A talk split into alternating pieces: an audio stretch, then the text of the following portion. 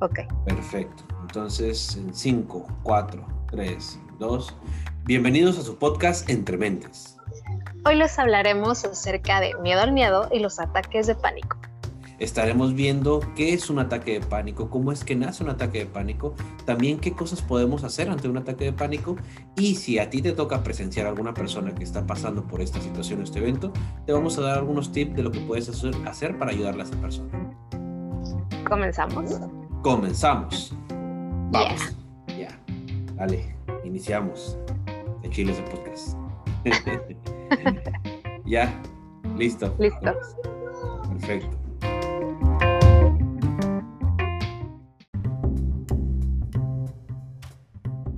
Paulina, ¿qué tal? Bienvenida a este jueves de podcast. ¿Qué onda, Carlos? Un jueves, un jueves más. Y aparte, no cualquier jueves. Hoy hay un jueves de sol. Este, se escuchan los pajaritos cantar. La verdad es que hoy me parece que es un jueves muy agradable. Fíjate que mucha gente nos, sí es un jueves muy agradable. Este, es un jueves de sol y acá en Mexicali está haciendo calor. Lo que te iba a decir, mucha gente me ha comentado que piensan que, que grabamos juntos, ¿va? Pero Pau está en Tijuana y yo estoy en Mexicali, ¿no? Y, y, sí, es un día agradable, pero aquí sí está haciendo un poquito de calor. O sea, no, no, yo no saldría, ¿sabes? Estoy con la refri, a gusto, con la refri en lo más frío que se puede. Este, pero sí, mucha gente, ¿sabes? Me, han comentado eso, que piensan que, que grabamos en el mismo lugar. Pronto, algún día grabaremos en el mismo espacio, hombre. Este, Y, y, y, en vivo para, para, salir a cuadro, ¿no? Porque también nos han comentado que, que, hay gente que es muy visual y que le encantaría como tener esta opción de pronto de, de poder mirarnos. Uh -huh. y, y, pues bueno, a lo mejor más adelante, ya que, ya que esto de la, de la pandemia cada vez se vaya regulando más, pues por ahí, por ahí sí. iremos sumando cosas nuevas. Pero no, fíjate que acá te, te, vienes a Tijuana, ¿no? O, o ya ah, me tocaría ir a Mexicali. No, sí, yo oye, voy Tijuana. Oye, pero fíjate que, que, acá el clima sí está como para salir, ¿eh? O sea, ¿Sí? no, no, está ni, ni muy caliente ni, ni, nada frío, o sea, sí está como agradable. Eh, la verdad es que sí se antoja andar ahorita en algún parque caminando o algo así. Bueno, a mí me gustan mucho los parques. Ajá, qué chile. Está, está, agradable. Pero. Eso es, lo chile de Tijuana, que tiene un clima bien padre. Digo, tiene muchas cosas chilas, ¿no? Tiene muchas cosas chilas, pero el clima es una de ellas. El clima es una de ellas, exacto. Pero bueno, en Mexicali también el solecito es agradable al, al cuerpo, a la piel, hay muchos beneficios, así sí. que todos los lugares tienen sus encantos. Pero está más bueno los tacos de Mexicali. ¡Ah! no, entremos en discusión con los okay. tacos porque este, este, este podcast se puede tornar violento. Se acabó no, el podcast. Ah, Se acabó el podcast, ya no hay más podcast. ah, no es cierto. Si, si, algo amo son los taquitos de carne asada. Esos. Yo no, yo, yo, yo de verdad que voy a investigar quién fue el creador, inventor, pionero en los tacos para ponerle, para ponerle su altar, porque la verdad es que qué delicia son los tacos de carne asada. Sí, a mí también me gusta con mucho. Su de... aguacatito, su limoncito, no, no, no, no, bueno. Yo todos los días podría comer tacos de carne asada.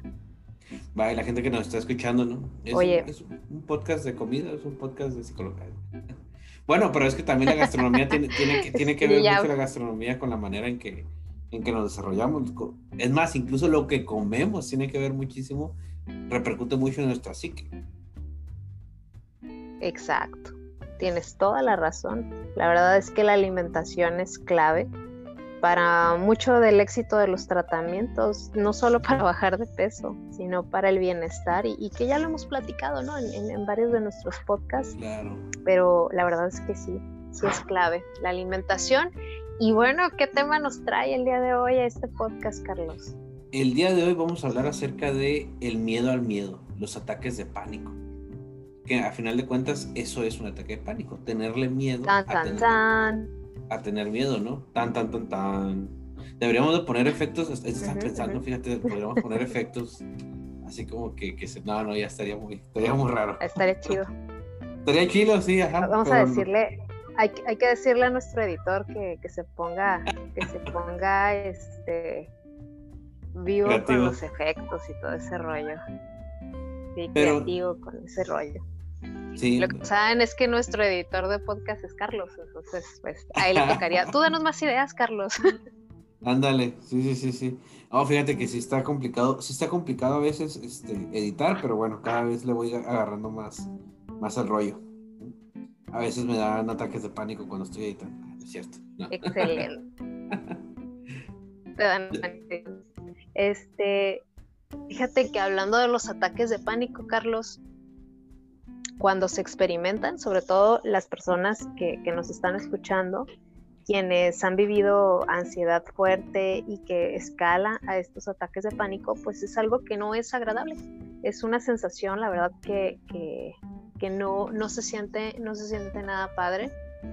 Y biológicamente, biológicamente, y está, y está este, investigado, el cuerpo puede experimentar alrededor de 10 minutos de este ataque de pánico.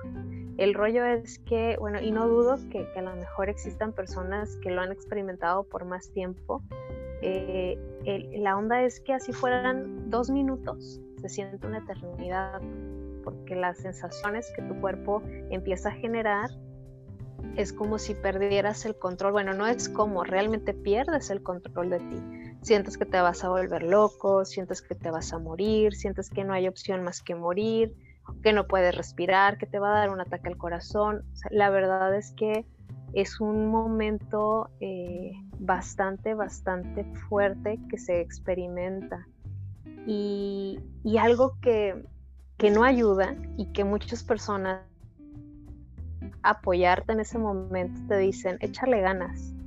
Eh, ya no, ya no, ya no piensas en esto, ¿no? Entonces, híjole, a una persona que experimenta tanto la ansiedad como los ataques de pánico, por favor, les digan que le echen ganas, porque créanme, le echan ganas todos los días. El simple hecho de, buscar mejorar o de buscar regular o, o, de estar todo el tiempo pendientes de su mente, de ellos mismos, ese ya es un gran trabajo. Entonces, más adelante les voy a dar unos tips para las personas que están cercanas a alguien que experimenta ataques de pánico o ansiedad, cómo sí puedes ayudarle, porque yo sé que a veces no contamos con las herramientas y es natural que si es tu pareja, un amigo, una amiga, eh, tu mamá, tu papá, alguien cercano donde hay un vínculo afectivo, pues obviamente te va a mover y te va a angustiar. ¿Sí? Entonces, pues eh, antes de que se acabe el podcast, te daré por ahí unos tips para ti que, que estás cercano a una persona que experimenta eso.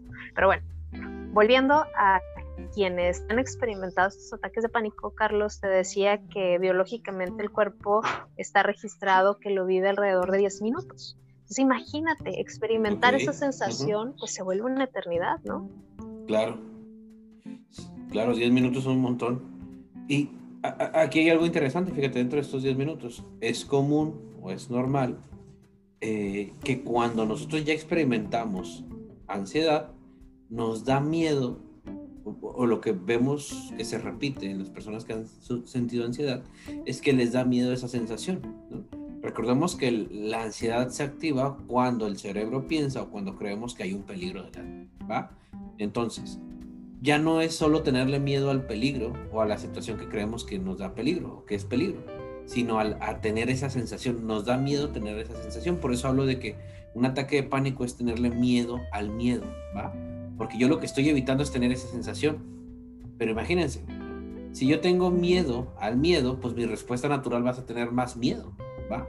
Y entonces se comienza a escalar, ¿no? Comenzamos a escalar este, esa sensación y es ahí cuando sentimos que no lo podemos controlar y es ahí cuando comienza a crecer y la persona siente que quiere controlarlo pero que no tiene el control y cada vez más siente que está perdiendo el control y le da, pues cada vez se crece más el miedo y entonces el ataque de pánico comienza a hacerse más frecuente. Eso es algo bien interesante porque es como si nosotros mismos estuviéramos reforzando ese patrón. No sé si fui claro. Sí, sí, sí, no, y tiene, tiene todo, toda la, el sentido del mundo, porque yo sé que es algo que hemos eh, estado repitiendo, yo creo que casi en todos los podcasts, que el éxito para la ansiedad es justamente dejarte sentir, soltar el control y tal vez hemos sido súper repetitivos en esa parte, pero es una realidad, Carlos. Y más cuando experimentas los ataques de pánico, eh, me gustaría darte, darte un, tip, eh, si tú que nos escuchas lo estás experimentando, lo has vivido, eh, este, estos episodios de, pues, de ataques de pánico, lo primero que te permitas hacer en lugar de querer controlarlo, de querer este, distraerte, mirar la televisión, salir a caminar, date el permiso de sentarte, de, de sentarte en un espacio a lo mejor donde puedas aislarte un poco, donde relajes el estómago y desde el estómago comienzas a respirar profundo, inhalando y exhalando por la nariz permitiendo que la exhalación sea mucho más larga que la inhalación. Es decir, si inhalas en 4 segundos, exhala en 8 segundos. Esto con la finalidad de que tu sistema empiece a regularse, empiece a oxigenarse. En ese momento, muy posiblemente vas a empezar a experimentar sensaciones bastante incómodas, pero no te va a pasar nada, vas a estar bien ¿sí? Incluso si puedes estirar tus brazos y abrir tus manos, mucho mejor. Acompaña todo este ejercicio posiblemente cerrando tus ojos y al cerrar los ojos es posible que sientas que te mareas y que las sensaciones se incrementan y es natural, no te va a pasar nada. Hay ejercicios y hay muchos terapeutas incluso yo me sumo a, esos terapeutas, Carlos también eh, procura recomendar esta parte de que cuando experimentas esta sensación, te permitas incrementar esa sensación. Es decir, si puedes evaluarlo del 1 al 10, donde 10 es que es una sensación bastante elevada y 1 que, o 0 que no sientes nada, califica en qué nivel está ese ataque de pánico. Y si está en un 5, súbele un 6, súbele un 7 ¿sí? Es como si le dijeras al ataque de pánico, es todo lo que traes, dame más, ¿no? O sea, poco, es todo lo que me vas a dar, ¿no? Como si tú, tú mismo retaras a ese ataque, ¿no? Es decir, yo, yo, me acordaba cuando estaba, cuando estaba morrilla y que, que, nos peleábamos mi hermana y yo, este, como buenas hermanas, de pronto este, se enchilaba mi hermana y me enchilaba yo también, ¿no? porque nos agarrábamos este, en la pelea y luego la, la, morrilla me decía, es todo lo que traes, es todo lo que traes, Uta, eso me prendía, ¿no? Y ella estaba jalándole las greñas y hasta que ya llegaba mi mamá y mi papá con la chancla a separarnos, ¿no?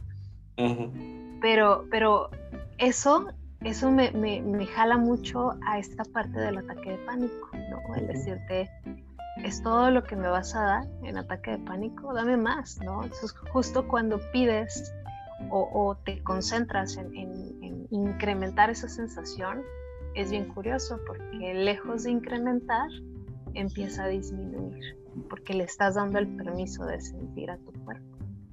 Sí, comienzas a prestar la atención, ¿no? O sea, ya, cuando eh, hay, hay, hay, una, hay una frase que dice, ¿no? Que el primer paso para perder el control es tratar de tenerlo, ¿no? Creo que ya lo había mencionado antes de Oscar Wilde y precisamente sucede este efecto, que de repente yo quiero controlar, pero entre más controlo, entre más lo controlo, pues más grande se hace. Y una vez que yo digo, órale, como tú dices, no, dame más, ¿no? O, está bien, pues lo voy a tener, lo voy a sentir. Entonces, cuando yo lo permito sentir, es común que se disminuya, porque lo que el cuerpo me está pidiendo es sentir, ¿no? Me gusta mucho esto que dices, ¿no? Como, venga, pues con todo, ¿no? Y Este, e, este, este ejercicio si tú lo comienzas a hacer, la persona que nos escucha lo comienza a hacer, vas a ver que poco a poco van a ir disminuyendo o las sensaciones van a ser menos, ¿no? Si a lo mejor antes duraba 10 minutos, pues a lo mejor ahora van a ser 8, van a ser 7 y va a ir disminuyendo porque en realidad lo que tu cuerpo necesita pues es descargar, es hacer cosas, es. sentir, para eso es la, para eso es esas emociones, ¿no? Porque las emociones son lo que nos mueve. Y curiosamente, fíjate, ahí ahorita que estábamos hablando de, de este ejercicio de qué podíamos hacer ante este un episodio de ansiedad, hay un psicólogo que se llama Giorgio Nardone. Y Nardone platica que él, ha hecho varias investigaciones. Él comenzó con a trabajar con, en sus inicios con personas que tenían TOC, trastorno obsesivo compulsivo. Y él decía que este, el TOC, bueno, él así lo refiere, es como una ramificación de la ansiedad. Es como, porque ya ves que cuando alguien tiene eh, TOC también es como un poquito ansioso, ¿no? De que me va a pasar esto, tengo que tener cuidado de esto, ¿no? Y se decía que es una ramificación de la ansiedad. Y Nardone menciona que cuando tenemos un ataque de pánico, él ha hecho varias investigaciones acerca de la ansiedad, no lo ha investigado de, durante varios años. Menciona que el patrón que se cumple es muy parecido en los seres humanos, como es una respuesta fisiológica, meramente fisiológica, tiene, tiene un patrón muy parecido en todos los humanos. Entonces es como la respiración comienza a acelerarse, este, comienza, comienza este, el sistema a lo mejor a sudar, a prepararse para atacar, ¿no? Este, y entonces es como que pasa, es como paso uno, paso dos, paso tres, paso cuatro, así, ¿no? Dice que es muy común que se repita la mayoría de las personas. Y él lo que dice es que una de las cosas que más ayuda en ese momento, cuando estamos en el ataque de pánico, es romper ese patrón. Romper el patrón de la, de la, de la ansiedad. En lugar de que sea paso uno, paso dos, paso tres, del paso tres me voy a brincar a lo mejor en lugar del paso cuatro me voy a brincar a, me voy a brincar otro paso o voy a hacer otra cosa, ¿no? Y él propone un ejercicio que a mí se me hace interesante. Yo sé que no todas las personas lo pueden hacer. Yo lo he hecho con algunos pacientes míos, eh, pero sé que no todas las personas lo pueden hacer. El ejercicio es darse una maroma, darse una marometa. Este, así como los panditas en el piso. Bueno, hay una hay técnica para darte la maroma, le tienes que para que no te lastimes, ¿no? Este, pero tú cuando tienes el ataque de ansiedad, si te das una maroma en el piso, el ataque de ansiedad para en cuestión de segundos es, se me hace bien, algo bien impresionante. Este, como les digo, yo sé que no todos lo podemos hacer, no todos tenemos la condición física, a lo mejor para es una maroma, ¿no? O a lo mejor tenemos ahí un problema, no sé, físico, hay que tener cuidado con eso. Pero, por ejemplo, si, si hay una persona que sí pudiera hacerlo en ese momento, la verdad es que ayuda mucho, incluso en la cama, o sea, te puedes dar una maroma en la cama, este, o en el sillón, no sé, y, y en, en cuestión de segundos se, se se corta esa pauta y se me hace algo bien interesante eso, ¿no? Como, porque fíjate, ese fue uno de los ejercicios, no sé si ya lo había contado en un podcast pasado, pero yo cuando tuve eh, un ataque de pánico, un ataque de ansiedad, este, lo que sucedió fue que yo hice este ejercicio, el de la maroma, ¿no? Me aventé una maroma en la cama y luego otra. Me aventé como tres maromas y, y se calmó. O sea, yo me calmé, ¿no? Fue como que, ah, qué chido, o sea, paró, ¿no? Y, yo no había tenido la oportunidad de experimentarlo hasta ese momento que dije, lo voy a poner en práctica. Y sí, fue algo que me ayudó muchísimo. Y es que biológicamente es como si tu sistema se reestructurara, así como a las computadoras cuando se traban y las reinicias. Ándale. Con la marometa pasa justamente eso, ¿no? Que reestructuras este sistema y le haces saber que ya no está en peligro. Ándale, justo. Está, padre ese ejercicio. Y Carlos, pero, pero tú sabes por qué llegamos al ataque de pánico. ¿Por qué llegamos al ataque de pánico? Sí, porque nos reprimimos, ¿no? O sea. Exacto. Hay, hay, una, hay una cuestión ahí muy interesante, Pau, porque eh, nuestro, o sea, tenemos ese, ese pensamiento de que, no sé si se nos, si es algo cultural, no sé si es algo este, pues sí, cultural aprendido, pero tenemos esta creencia de que tenemos que controlar todo, ¿no? Incluso eh, se nos vende la idea de que entre más cosas controlemos, más exitosos somos, ¿no? Que siempre tenemos que tener el control de cada cosa.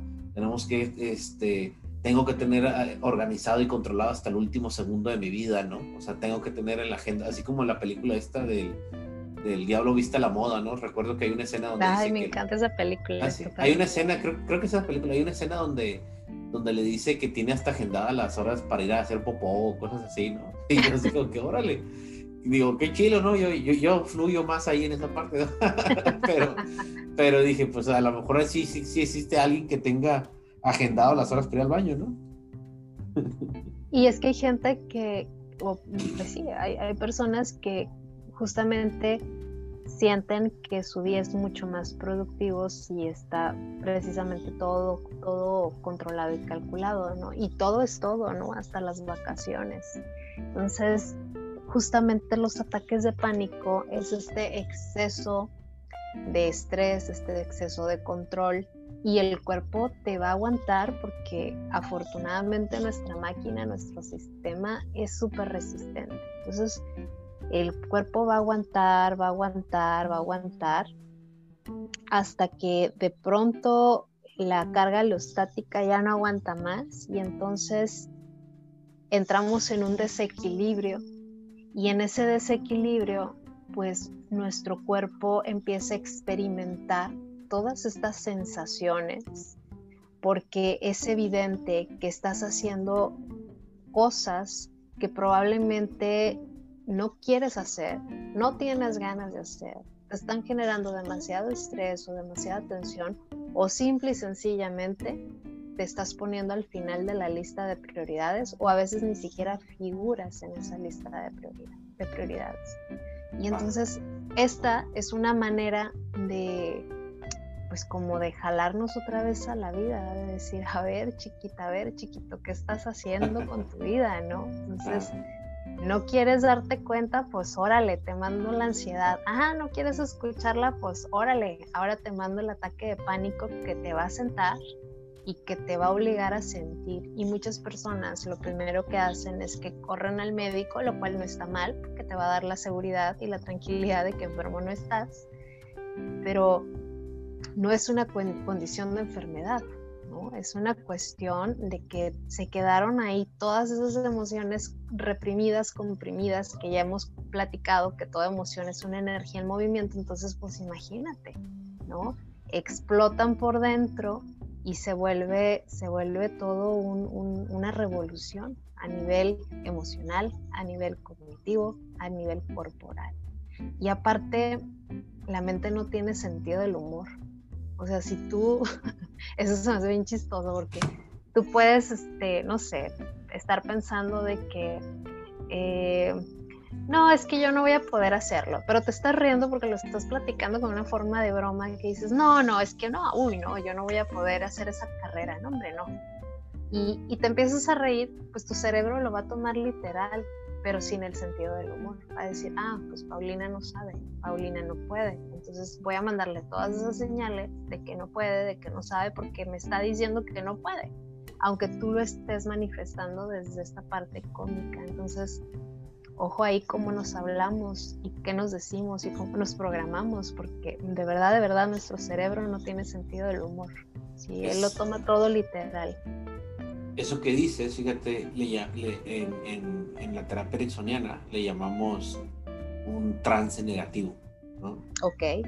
A pesar, o sea, como tú dices eso de que puedes decirlo eh, de humor, ¿no? En humor, no de que, ah, no voy a poder como curada, ¿no?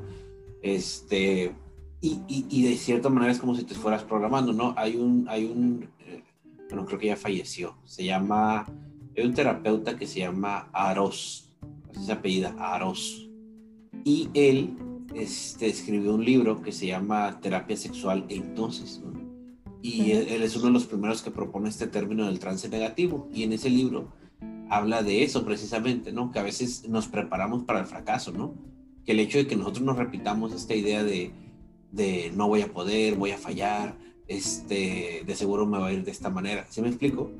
Ajá. Entras en, como en un loop, como en un, este, una espiral, ¿no? Y cada vez vas más al fondo, más al fondo, creyendo estas ideas que te vas, que vas predisponiendo, ¿no? Que te vas sugestionando.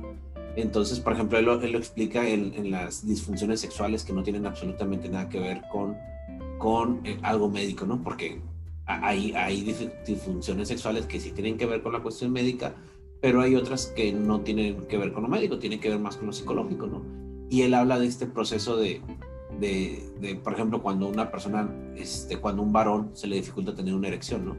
Desde, desde antes de llegar a la, a, la relación sexual, va diciéndose, ¿y qué tal si me pasa otra vez?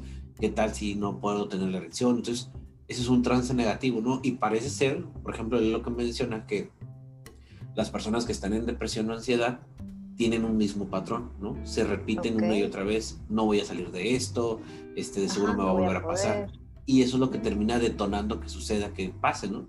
En la terapia sistémica le llamamos profecías autocumplidoras. Así es, profecías autocumplidas. Y, está interesante, ¿no? Está interesante ese fenómeno. Entonces me gusta lo que dices, ¿no? Cuidado cómo te hablas, ¿no?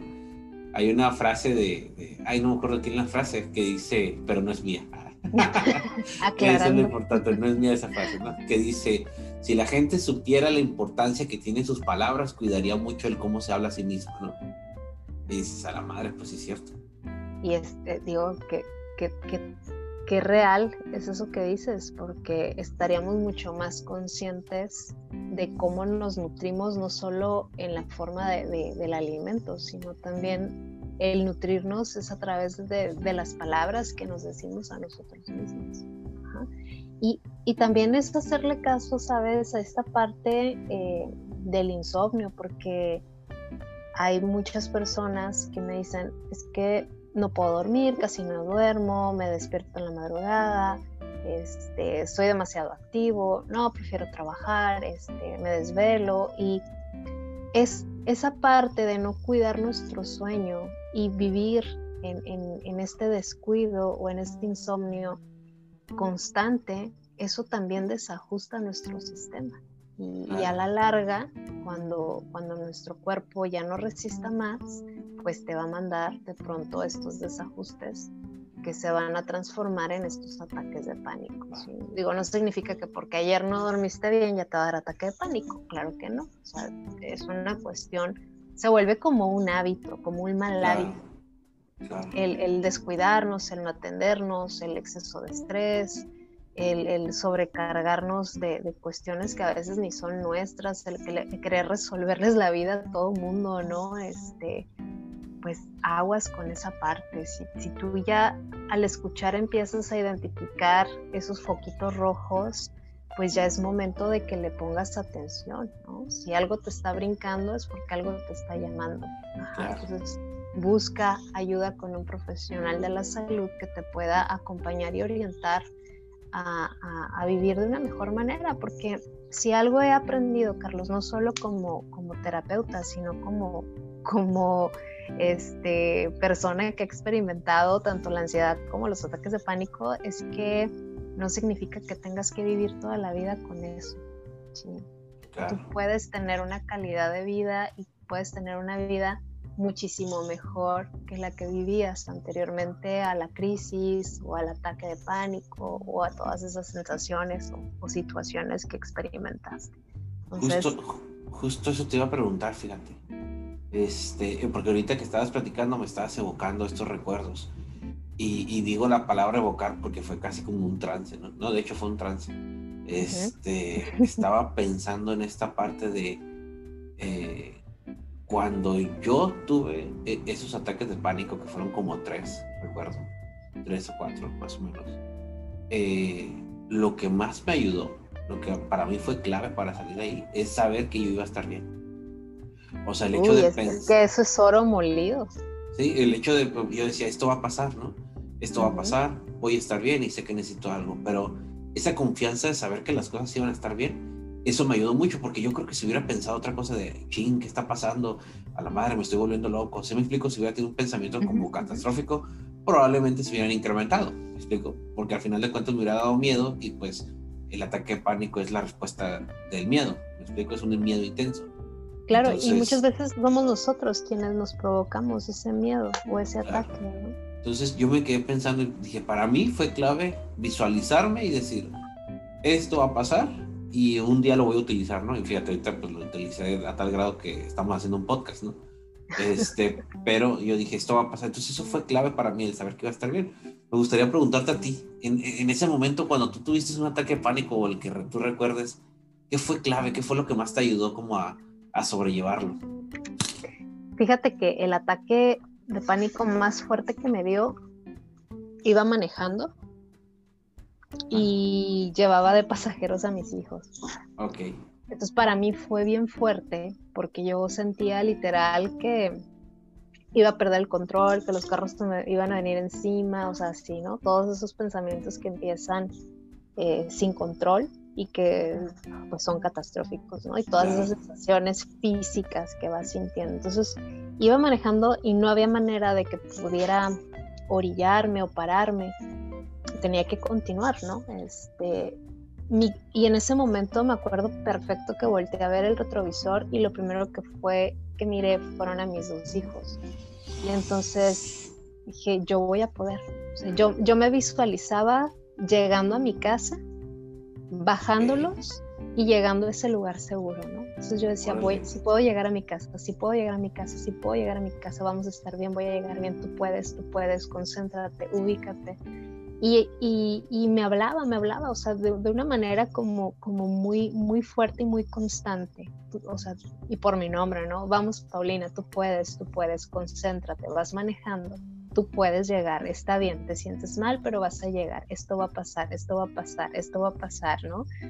Entonces llegué a mi casa y me acuerdo que en cuanto llegué bajé a mis hijos y, y, fue algo como muy inconsciente, ¿no? Que les dije, este, mamá está bien, necesitas subir a meditar. No, hombre, ¿qué iba a meditar? Lo que yo necesitaba era como llorar, gritar, no sé, pues toda esa sensación que traía encima que quería soltarla, ¿no? Entonces, para mí fue clave también el, poder decirme a mí misma que, yo sí podía, que yo sí podía y aparte pues bueno, traía, traía esas, esa responsabilidad también eh, de, la vida de mis hijos, ¿no? Entonces fue, creo yo, que, algo muy fuerte que me tocó vivir, pero en mi cabeza siempre estaba también presente eso, de, no manches, más fuerte que tú. Ajá, no manches, porque a mí los ataques de pánico me tocaron acostadito en mi cama, ¿sabes? o sea, bien tranquilo, yo con la refri prendida. Este, no manches, sí, no manches, o sea, ahorita que me dices eso de, la camioneta y, que ibas con tus bebés, porque pues tus hijos están bebitos todavía, ¿no? están, chicos, están, chiquitos. ¿De dónde sacaste la fortaleza? O sea, ¿de dónde sacaste esa fuerza para, para llegar a tu casa? O sea, que saber que, de dónde salió esa fuerza. O sea, me imagino que gran parte fue de tus hijos, ¿no? Sí, pues digo, quienes son papás eh, entenderán esta parte. Es, híjole, es, es, desde, desde ese amor que te sale como esa parte bien primitiva de, de querer protegerlos y en ese momento yo quería resguardarlos. Entonces mi cabeza empezaba a visualizar mi casa, ¿no? O sea, tal cual. El sillón, el comedor, este, mi recámara, o sea, en ese momento mi cabeza, eh, no sé si, si mi parte consciente empezó a mandar esa señal de construir ese escenario y entonces yo iba manejando y yo lo único que visualizaba era mi casa. Para mí en ese momento era como, como mi refugio inmediato, ¿no? Entonces era, yo voy a llegar a mi casa, voy a llegar a mi casa, voy a estar bien, vamos a estar bien, vamos a estar bien, ¿no? Y, en cuanto llegamos, así de que bajé los pies del carro y pise tierra, ¿no? Fue como, como esa, empezó esa sensación de alivio, aunque todo lo, el malestar continuaba en mi cuerpo. Pero, pero fue eso, el, como, como esa pues, no sé, como, como ese amor incondicional a los hijos, como ese espíritu de sobrevivencia, no sé, como, oye, me recuerda como esa película que, este, ay, no, que sale Sandra Bullock, se me fue el nombre, que, que se vendaban los ojos para... Ah, mirar. Sí, algo así, ¿no? Que, que, desde este instinto de protegerlos, este, hacía hasta lo, lo, imposible, ¿no? Entonces, así me visualizo, digo, ya que pasó el evento y todo, ahorita que te lo platico, así, así me imagino, ¿no? Yo acá manejando, este, eh, casi, casi diciéndoles, escuchen a los pájaros nada más, ah, ¿no? No, no oigan nada más, ¿no? Ajá. Este, digo, ya ahorita te lo platico y me río y me parece, este, no sé, ¿no? Ya lo puedo platicar desde la parte cómica, ya no desde la parte trágica, porque bueno, ya fue un evento que pasó y que gracias a eso también me dio pues la, la pues la fortaleza de buscar ayuda, de decir, yo no puedo con esto, ¿no? Y, y bueno, como tú decías hace un ratito, ¿no? Todo eso que se experimenta y todo eso que se vive, pues nos llevó a crear justamente este espacio para poder compartirles, para poder este, platicarles y, pues cada vez generar más comunidad y, que no, no se sientan solos, porque para mí también otra de las claves fue que me dijeran especialistas, eh, vas a estar bien, esto que tú tienes va a pasar, ¿no? O sea, es pasajero Entonces, eso no tienes idea cuánto alivio me daba de decir, ok, esto va a pasar. No sé cuándo, no sé a qué hora, pero sé que va a pasar. Y que alguien, que no solo era yo la que me lo decía, sino que había alguien más que era especialista en el área que, que me estaba diciendo, ¿no? O sea, esto va a pasar, no es para siempre. Entonces, si tú que nos escuchas lo has experimentado, lo estás experimentando, el día de hoy yo quiero decirte eso, ¿no? Esto que vives no es para siempre, va a pasar. Confía en que en que tienes todos esos recursos que tu cuerpo necesita, porque finalmente toda esa serotonina que se desajusta en tu sistema, tú mismo la puedes generar, tú mismo la puedes volver a incrementar, a volver a equilibrar. ¿sí? Entonces, busca ayuda, no te encierres, no te aísles, permítete sentir y permítete tener la confianza de que esto pasará. qué chilo. Ya hasta yo me sentí motivado ahorita. sí, ya quiero salir al mundo. este, está chilo, Pau. Me gustó mucho esa historia que contaste ahorita.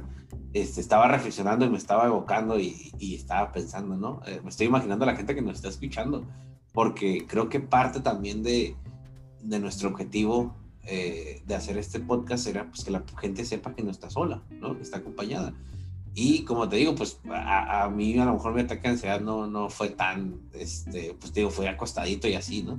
Pero ahorita que me estás contando esto, pues yo creo que hay mucha gente que ha pasado por, por algo así, saber que, por ejemplo, que tú lo, lo lograste, ¿va? O sea, que tú lo lograste, que pudiste mantener en ese momento como, eh, mantener como esa visualización y mantener como los recursos, porque desde que llegaste es que comenzaste a darles orden a tus hijos, ¿no? De, hey, este, necesito, tu mamá necesita meditar, ustedes quédense aquí, ¿no?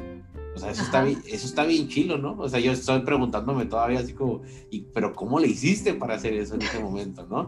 Porque lo que pasa es que en ese momento lo que yo menos me acuerdo, bueno, no sé, a lo mejor tiene que ver con, con, como tú dices, ¿no? Los que son papás a lo mejor lo van a entender, yo no tengo hijos, pero dije, yo me quedé pensando como, ¿cómo le hiciste para...? Porque eso, en, en realidad eso es, eso es lo ideal, ¿no? Lo que debería ser, ¿no? Es como como, hey, ustedes hagan esto, aquí se quedan mientras yo voy acá, ¿no? O sea, sería lo ideal, pero pues digo, no toda la gente lo hace, ¿no? Como ese recurso, pues está chilo, ¿no? Este, que haya salido en ese momento, ¿no? Y, qué padre que la gente que lo está escuchando y que, gracias por compartirlo, Pau, este, qué padre que la gente que ha pasado por eso se siente identificada y que, y que saque de aquí lo que, lo que más la ayuda. Exacto, pues bueno, finalmente es, con esa intención, ¿no? De que no, no te sientas solo si nos estás escuchando sola y que podamos este, compartir a lo mejor situaciones similares y que si esta historia te va a ayudar para avanzar, pues la verdad es que yo encantada de la vida de poder seguir compartiendo este tipo de, de situaciones había un video que miré en, redes no hace mucho y que me pareció un, y vuelvo a lo mismo de los papás, ¿no? Una, una acción muy amorosa por parte de esta madre. E, es un video, no sé si lo, lo llegaste a ver, es una chavita, creo que adolescente, que le da un ataque de ansiedad este, muy fuerte, o no sé si fue de pánico, porque no, no, te, no te especifica y no tiene audio el video, solo observas la, la cámara del exterior y, lo que está sucediendo. Entonces, eh, la chica habla al, 911 y localizan a la mamá. Entonces la, la, la chica sale al, al, patio de su casa y se está acostada en el piso, en el, como en el garage, pero está lloviendo y se está mojando. Entonces llega la mamá este, rápido y lejos de querer levantarla o de querer moverla o algo, la mamá se baja de la camioneta. O sea, sí, yo creo que dejó la camioneta prendida porque se ve que la puerta se queda abierta y estaba lloviendo. Y la mamá lo que hace va y se acuesta al lado de su hija y la toma de la mano. Y se, se ve así que las dos están sin moverse por unos minutos y de pronto la chica empieza a mover las manos y empieza a platicar y la mamá voltea y la escucha y de rato se ve que la hija empieza a reírse y las dos empiezan a reírse y, se ve que el cuerpo sigue como moviéndolo más ya como en un como más relajado se ve el cuerpo. Dije wow qué intervención tan más maravillosa hizo esa señora. O sea, porque lejos de querer moverla, de querer este, quitarla, de querer con su miedo, este, no sé, ¿no? Abrazarla y que no sienta nada, le permitió que sintiera y le permitió que fluyera, no le invalidó, no le invadió, al contrario, fue paciente y le esperó. Se me hizo padrísimo ese video. La verdad que dije, wow, esa señora mis respetos que acaba de hacer una de las mejores intervenciones que yo había podido mirar. Yeah. Kilo, no lo he visto, pero lo voy a buscar. A ver, luego lo paso, se escucha bien kilo, está bien kilo, sí.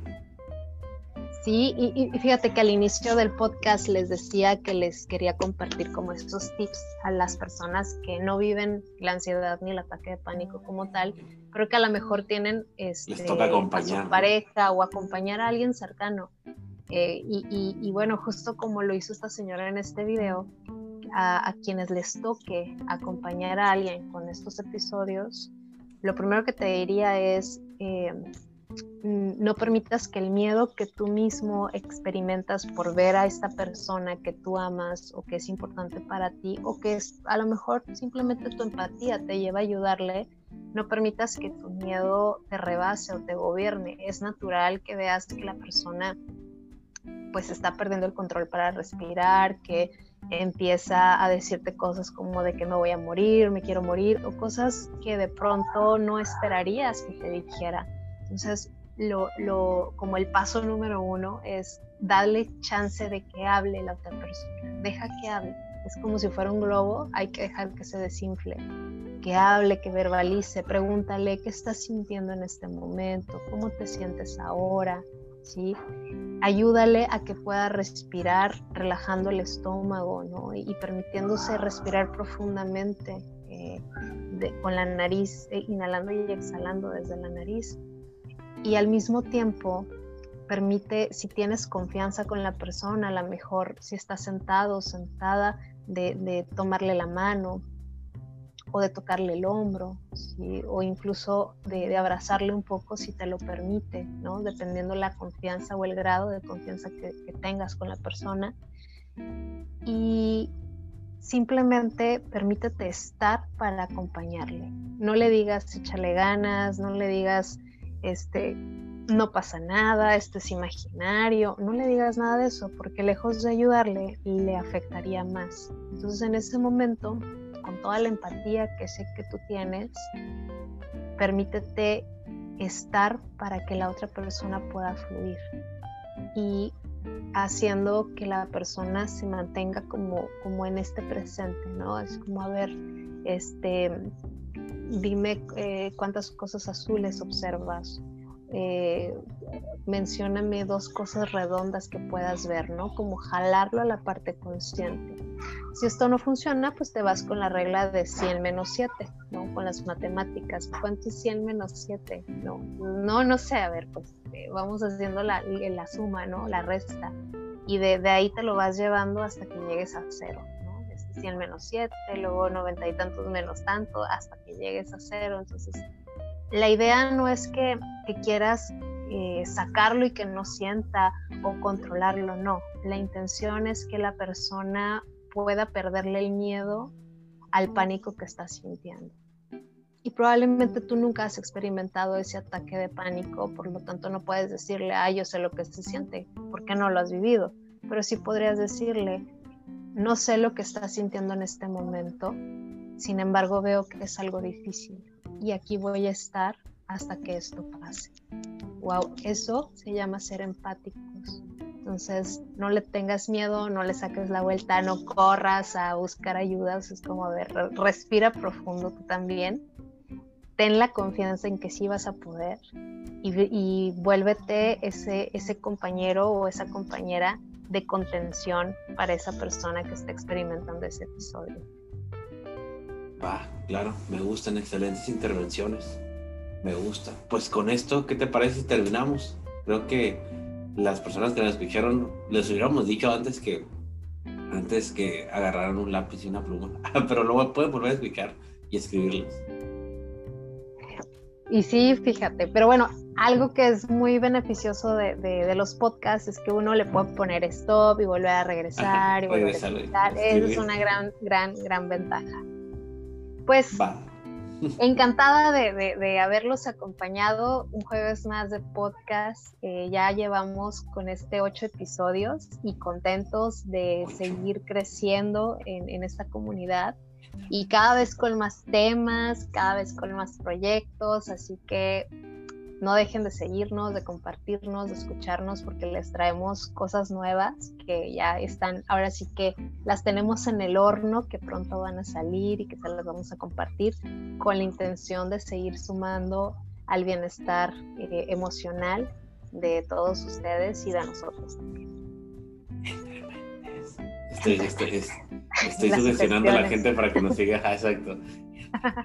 De hecho, lo que no saben es que yo durante los podcasts pongo un, un, este, un audio muy, muy ligerito que apenas lo, acaba, lo alcanza a, captar su inconsciente, que dice, escúchate.